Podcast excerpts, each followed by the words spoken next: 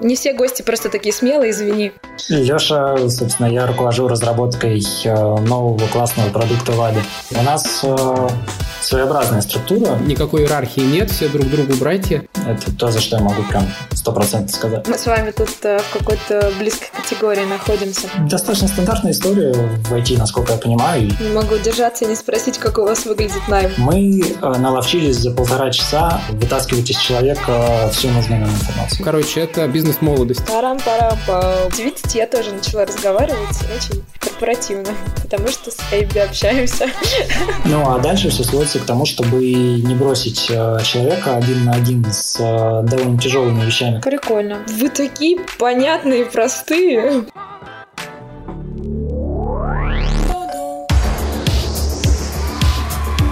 Ничего такого. А, Всем привет! С вами новый выпуск подкаста «Ничего такого». И снова я внезапно, да, Лиза Швец. Я занимаюсь развитием IT-брендов компании Dodo Pizza. А, С нами сегодня Борис, я занимаюсь разработкой в компании Dodo Pizza. и наш гость, э, который хотел представиться, но я его немножко перебила. Представься сам. Не все гости просто такие смелые, извини. Леша, собственно, я руковожу разработкой э, нового классного продукта в Аде. Леш, расскажи, пожалуйста, как ты вообще попал в компанию? Ну, то есть сколько ты там работаешь, как вообще давно? И как ты вырос там? Я попал в компанию в 2008 году, будучи студентом еще на четвертом курсе. Вот, стажером пришел в в Аби, и, по сути, там, человеком, которым я сейчас являюсь, я стал благодаря этой компании. Проработал примерно 7 лет, потом ушел в свои стартапы, и вот опять вернулся, потому что в Аби классно. Ничего себе, крутая история. А рас- расскажи коротенько про свой путь. Ну, то есть, кого ты начинал и как бы кем ты ушел в стартапы? Я пришел, собственно, стажером, попал в группу разработки под э, Linux.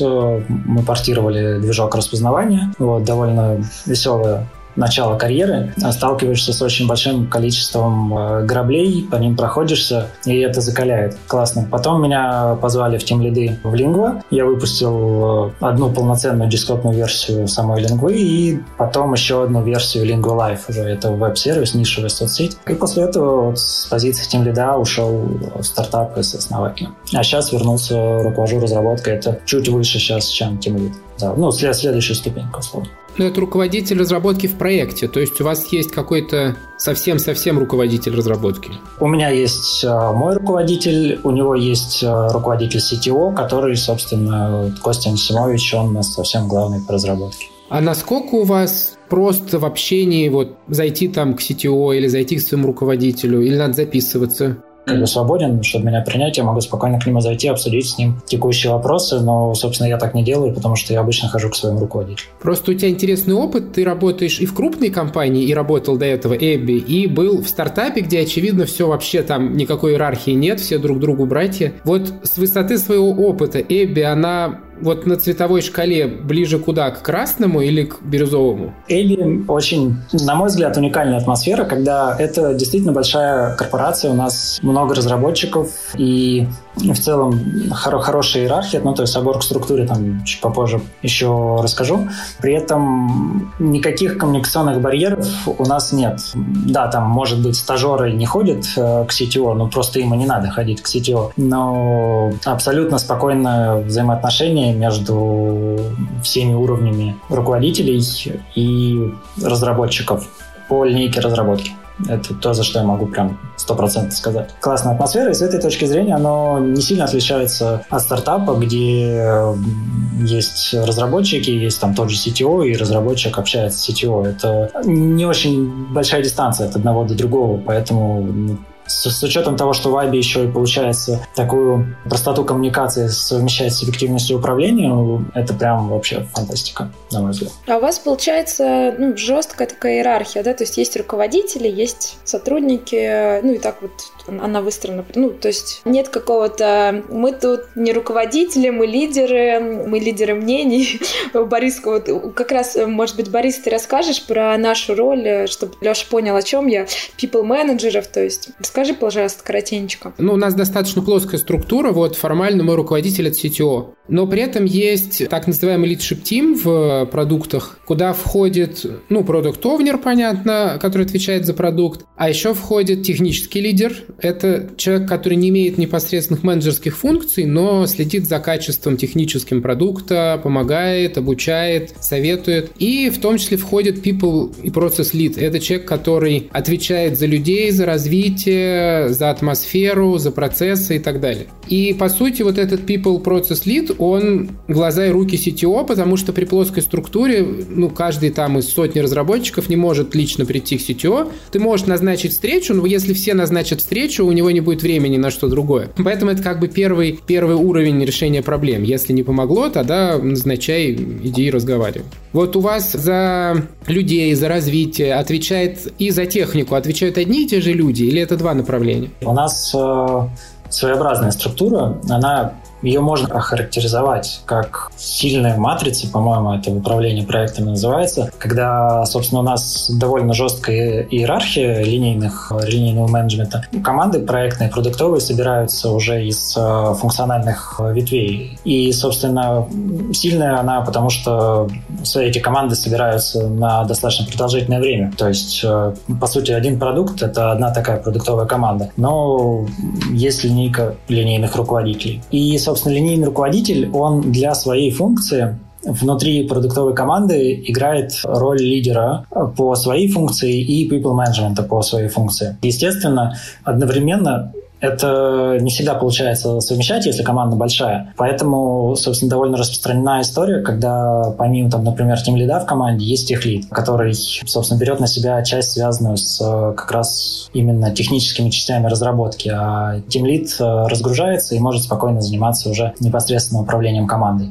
people management. Соответственно, у меня, так как, э, собственно, несколько групп разработки, не такая высокая линейная нагрузка, поэтому там у меня дополнительного никакого техлида нет, и я совмещаю функции, собственно, руководства разработкой и руководства команды разработки одновременно. А как у вас это происходит? То есть есть какие-то one-to-one, то есть какие вообще техники вы используете? А, ну, стандартный набор для линейного руководства — это регулярно один на один, то есть я каждые две недели встречаюсь со своими подчиненными и примерно раз в месяц стараюсь встречаться через, через одного, ну и раз в две недели со своим руководителем, естественно. Это как бы первый э, способ снятия текущей ситуации вообще в команде, понимания, что происходит и что мы можем делать для того, чтобы как-то реагировать на на проблемы или, наоборот, э, поощрять какие-то личные достижения. Плюс э, командные ретроспективы. Вот, э, вроде тоже никто лучше еще ничего не придумал. Мы не после каждого спринта собираемся. Спринты у нас недельные, поэтому после каждого собираться на ретроспективу сложновато. Но стараемся там раз в месяц, два раза в месяц организовываться, по крайней мере, небольшими группами, предметно обсуждать, что как идет, какие у нас есть проблемы, и назначаем пути их решения, решаем.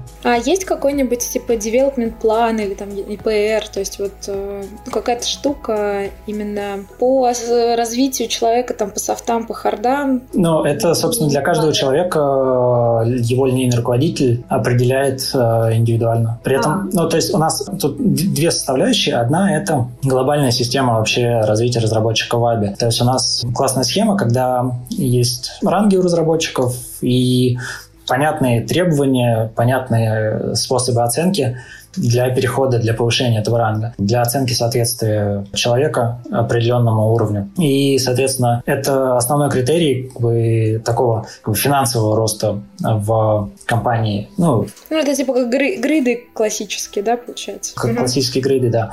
Ну и дальше, собственно, задача линейного руководителя следить за развитием своих э, подчиненных, своих ребят, э, чтобы они э, росли, развивались, Собственно, вот у меня тем лиды, например, на днях закупали лицензии на онлайн-курсы. Все такие истории, они на линейных руководителях. Прикольно. Ну и, соответственно, я тоже забочусь о том, чтобы мои лиды смогли рано или поздно там меня подменить э, на моем месте. Выращиваете команду. Слушай, а сколько у вас вообще человек в разработке? То есть мы сейчас так абстрактно, ну, в разработке, в командах в целом, то есть вот как у вас это по... Моя команда — это 14 человек, я 15 Плюс-минус большинство таких... Э, и у меня две группы разработки. Плюс-минус большинство групп разработки там вот э, от трех до семи иногда 10 человек, есть большие. И всего разработчиков компании, ух, я на скидку сейчас не скажу, но там несколько сотен. А, то есть э, не тысячи, сотни человек? Не-не, не тысячи. То, то есть на, на тысячи, тысячи сотрудников всего в компании, вот, но из них разработчиков сотни.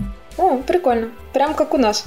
Угу. Почти что. У нас 120 разработчиков, ну, примерно. И все, всего больше 300, наверное, человек в команде. Так что мы с вами тут э, в какой-то близкой категории находимся. А, слушай, мне еще, знаешь, ты когда рассказывал про грейды, про вот эти вот четкие критерии, можешь ли ты рассказать вообще, как вы вот это оцениваете? Каким критериям вы смотрите э, в соответствии человека? Там есть какие-то отдельно технические, есть отдельно, не знаю, соответственно культурным ценностям или софты человека. То есть вот как у вас это выглядит? Смотри, софты человека человека у нас, я бы сказал, что я не знаю людей, которые по софт-скиллам не вписываются вообще в те как-то устоявшиеся критерии компании, которые вообще у нас есть. И с этой точки зрения мы подбор осуществляем таким образом, чтобы людям было нам интересно, и они хорошо вписывались в команду. Дальше оценка софт-скилла, она, по сути, на откуп дана линейному руководителю. То есть э, его решение, его одобрение в большинстве случаев является решающим при, собственно, оценке на грейд. А mm-hmm. самооценка дальше на грейд, она исключительно по хард-скиллам идет до определенного момента, конечно. Там, от, э, и оценивается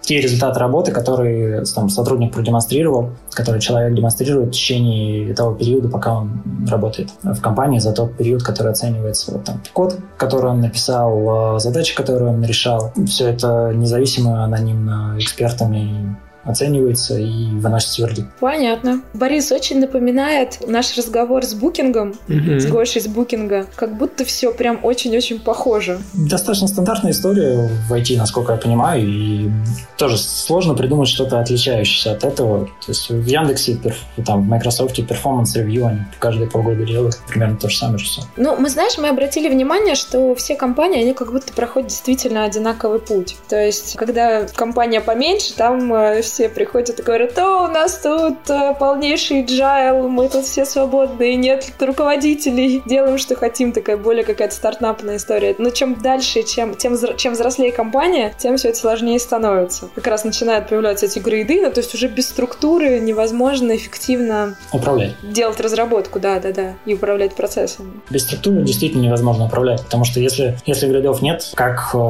мы действительно оценивать будем достоин человек того, того чтобы повысили зарплату или нет. Это исключительно, получается, отзыв линейного руководителя, но дальше все сводится к симпатиям. Ну да, да, да. да. Кто-то больше улыбается или конфетку принес например. Слушай, а ты, у вас это как-то поменялось? Вот ты же в компании достаточно давно, там, с 2008 года, то есть это 12 С 2008 лет. эта схема функционирует и... То есть ты уже пришел вот в, в эту работающую историю? А что поменялось вообще вот за твою бытность? Есть что-то такое, что думаешь, да, вот теперь это не то, что раньше?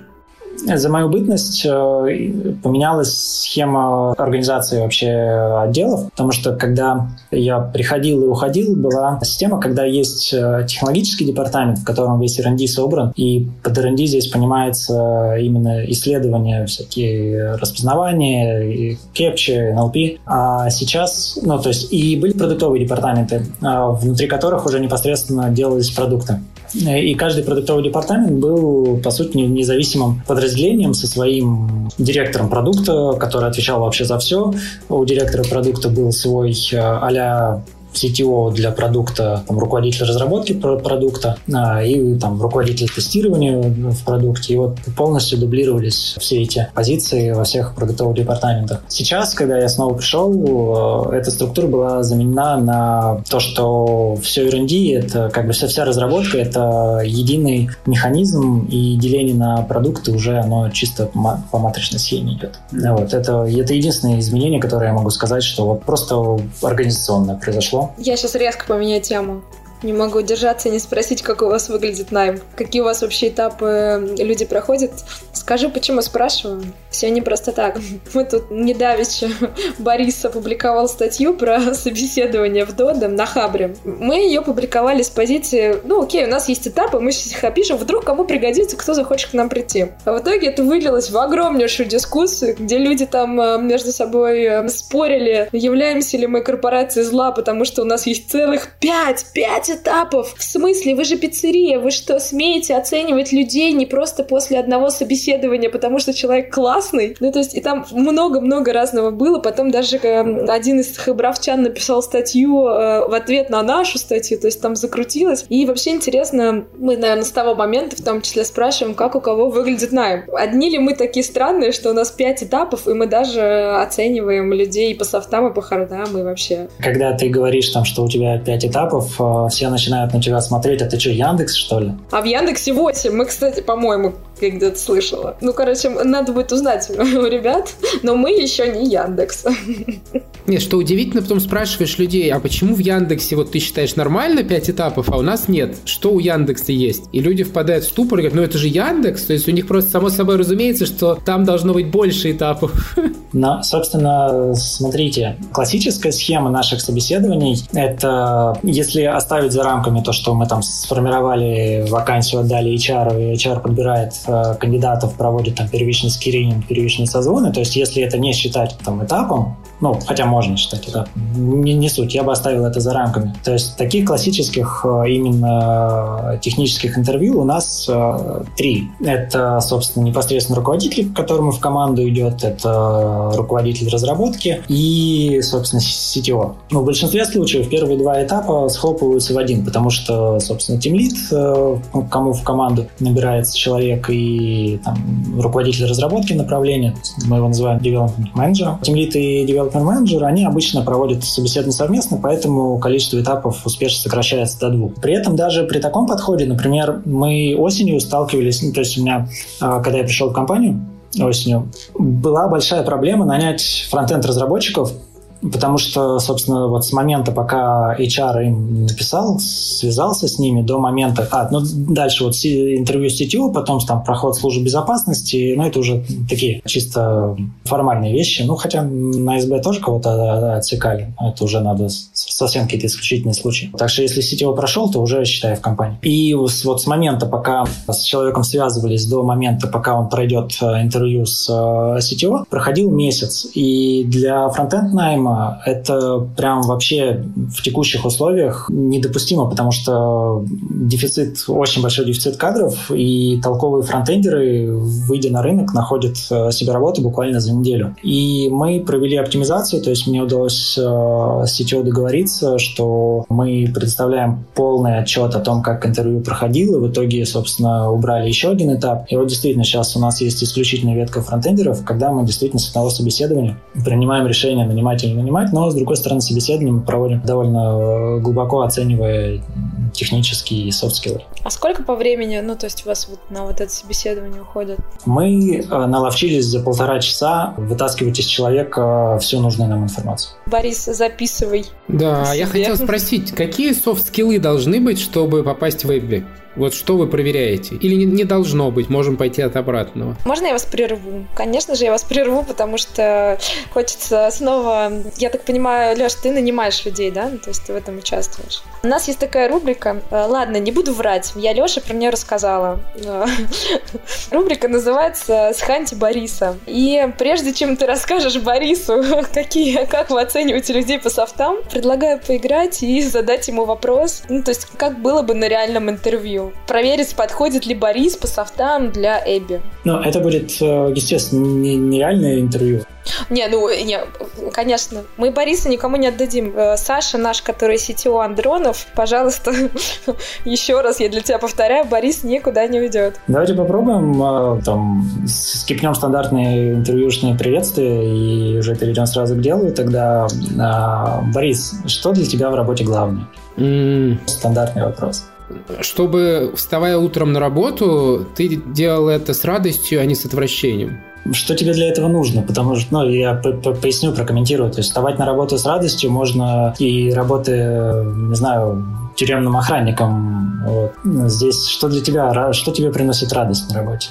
Знаешь, кстати, физический труд меня, в общем-то, манит. Если бы там платили сравнимо с разработкой, я бы, может, пошел там куда-нибудь сантехником. Я, в принципе, неплохо умею, там, помогаю родителям с этим. Но касательно IT, сильная команда, в которой можно расти интересные задачи и поменьше политики. Угу. А расти, куда бы ты хотел расти? Я хотел бы расти в технике, ну, потому что в IT чтобы только оставаться на том же уровне, ты должен в сильной команде быть. Технологии меняются, особенно во фронте, а я stack. Приходится, в общем, там каждый месяц кто-нибудь новую библиотечку приносит для одного и того же. И в менеджмент людей. Хочу научиться с самыми противными и неприятными людьми находить общий язык. Смотри, ты говоришь, что тебе интересно было бы в техническую часть, фронтенд, и каждый день кто-то приносит какой-то новый фреймворк. Как ты вообще относишься ко всем этим нововведениям фронтового? Спокойно. Ну, зависит, ты знаешь, это вопрос не человека и даже не команды. Это вопрос адаптации новых технологий вот в компании. Хорошая компания не должна оставаться на старых технологиях только потому, что все ее умеют. Ну, новые технологии часто приносят что-то хорошее, что улучшает качество кода, ускоряет разработку, ускоряет работу приложения. Нужно уметь отделять на уровне компании хорошие технологии от просто того же самого с другой стороны. И это должны делать ребята, которые будут этим пользоваться. Вот хорошая практика — это некие технические встречи, на которых тот, кто принес, должен защитить перед такими же разработчиками идею этой новой технологии. Вот мне это очень импонирует. Сейчас, кстати, у нас такого нет, но я бы хотел вот такую штуку сделать. Принес какой-нибудь новый фреймворк, давай расскажи и убеди, что он лучше старого. Убедить, что новый фреймворк ты лучше старого, это несложно. А вопрос в том, что на что бы ты стал смотреть, Потому что ну, внедрение нового фреймворка – это риск, это технологический риск. А, скорее всего, новый фреймворк, решая одни проблемы, с большой вероятностью имеет другие. На что ты при выборе нового фреймворка, вот тебе принесли, действительно, ты посмотрел на GitHub, у него там нету тысячи звезд, или, может быть, как бы тысяча звезд как раз играет решающую роль. Где, где, где критерий? Как, как, как ты примешь, что, блин, да, вот это вот в целом уже годно для того, чтобы я это пустил в продакшн, вот это пусть еще подождет полгодика, потом на это посмотрим.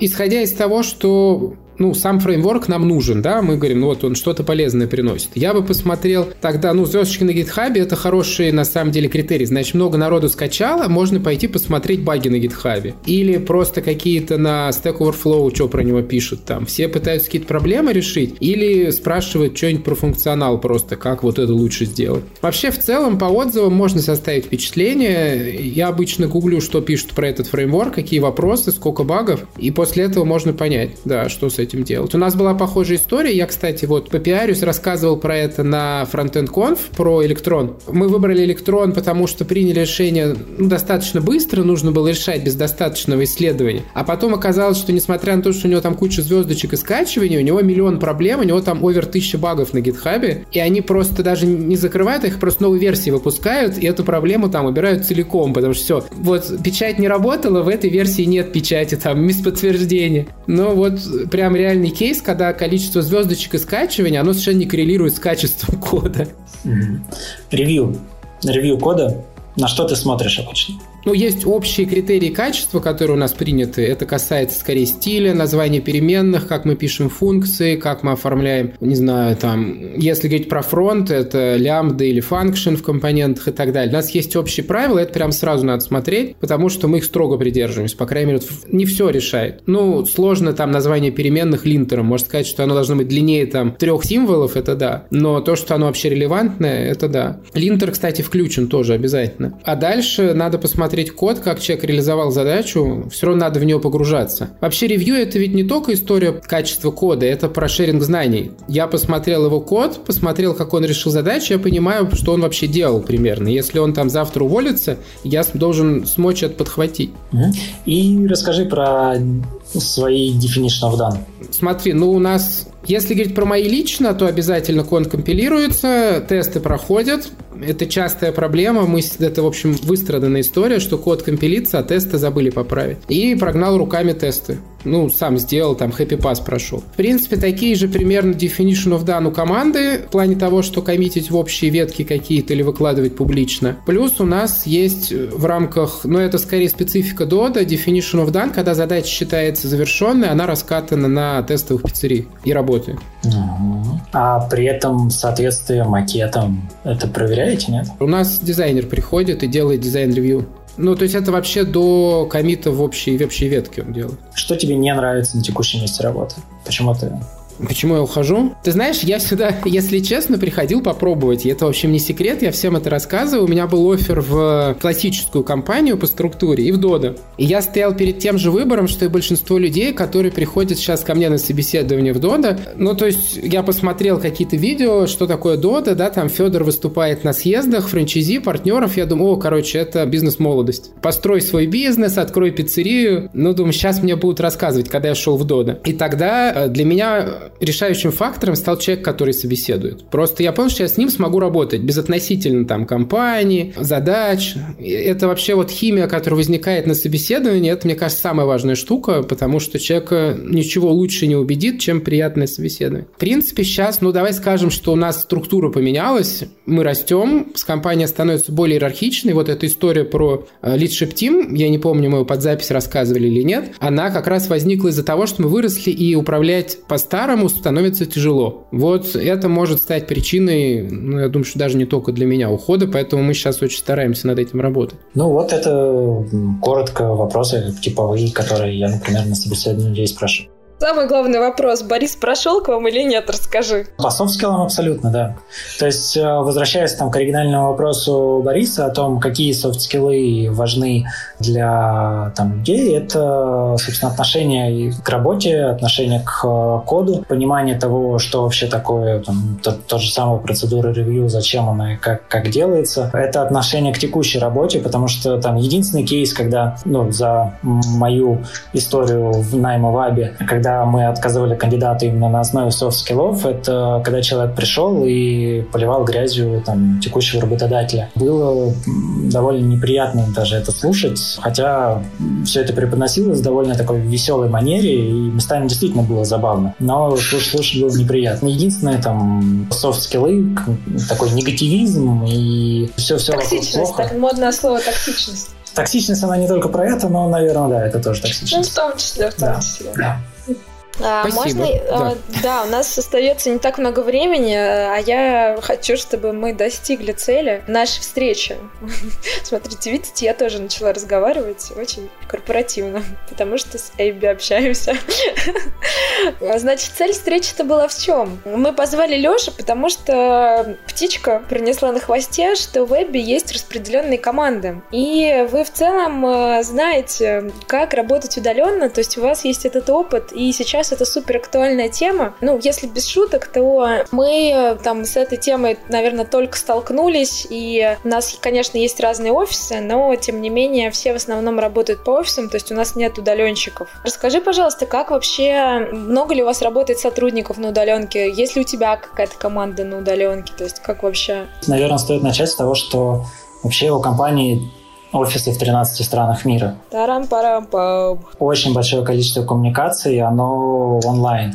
В том числе, например, там, тот продукт, который мы делаем, его идеолог, вдохновитель и драйвер, он перманентно живет в Штатах. У нас с ним, ну, примерно по 4 совещания в неделю в среднем, да, поэтому вот я его вижу в основном только через, э, ну, мы в Zoom общаемся. Это что касается вообще глобальной компании. Что касается, там, допустим, нашей команды, элементарно, у нас примерно примерно 30% вот в штатном режиме до всей этой самоизоляции карантина, в штатном режиме примерно 30% разработчиков, они удаленщики, и там из того, что мы нанимали за последнее время, 80% людей, к сожалению, мы наняли, ну, к сожалению, я сейчас поясню, что я имею в виду, к сожалению, к сожалению, мы наняли удаленщиков. А, к сожалению, потому что с одной стороны, с удаленной разработкой проблем никаких нет. Мы отлично, вроде как, ну, на мой взгляд, выстроили процессы коммуникаций э, все, так что у нас, э, собственно, разработка, она не зависит от того, человек сидит в офисе или человек э, сидит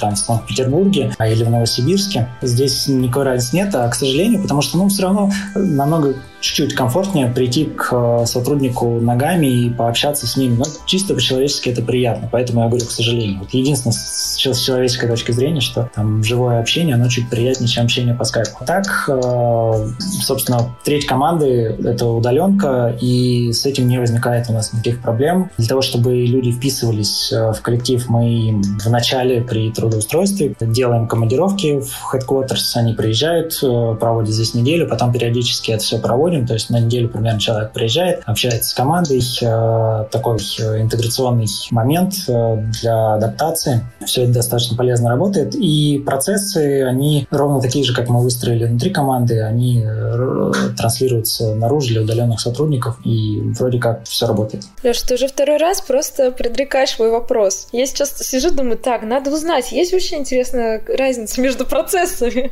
в удаленной команде и в физически находящейся в одном месте. Ты прямо такой пяу.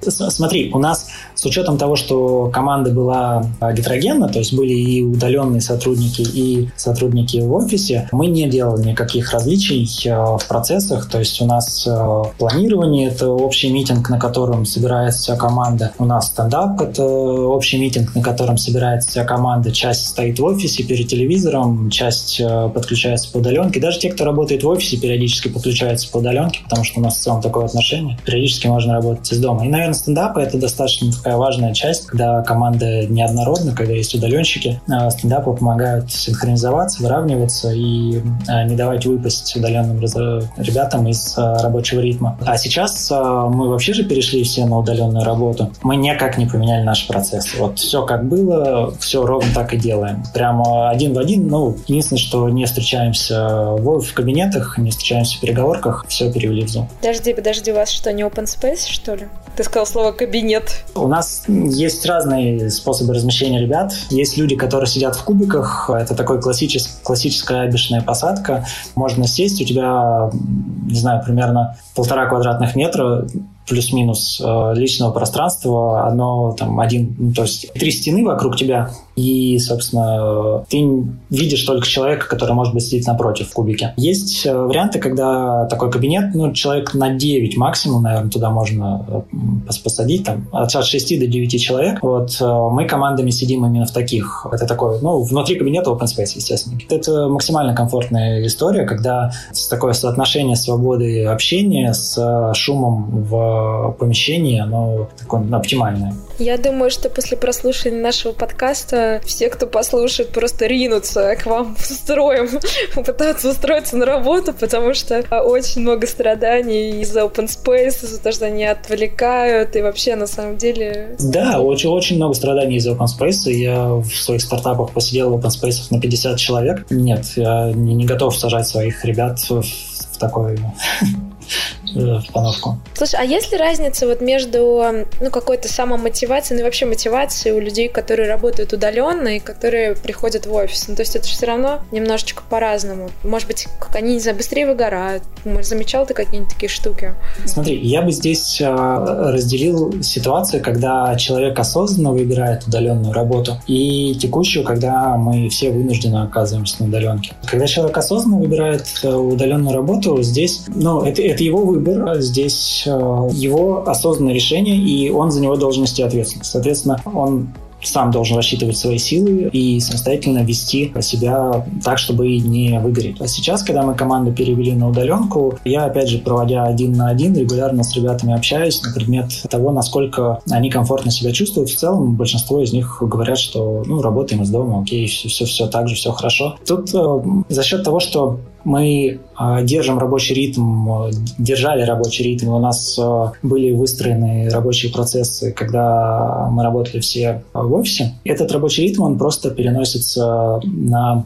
на самоизолированную работу. Дальше, когда у тебя есть рабочий ритм, когда ты выдерживаешь отношения там как-то work time, personal time, главное, чтобы этот баланс был и наличие так, такого как бы, опыта работы в офисе, она очень хорошо помогает, в том числе дома, выдерживать этот э, ритм. И если у тебя все хорошо с разделением того, что вот у меня есть 8 часов, которые я должен работать, ну, условно 8 часов, кто-то работает чуть больше, кто-то работает чуть меньше, ну, там, по стандарту 8. 8 часов я работаю, и мне не должно ничего мешать. В целом большинство ребят э, придерживаются именно такой схемы, и с мотивацией я пока, вот за две недели самоизоляции, я пока не вижу ни у кого никаких проблем. Ну, а удаленные сотрудники, ребята, которые работали на удаленке, с ними, опять же, постоянные обсуждения.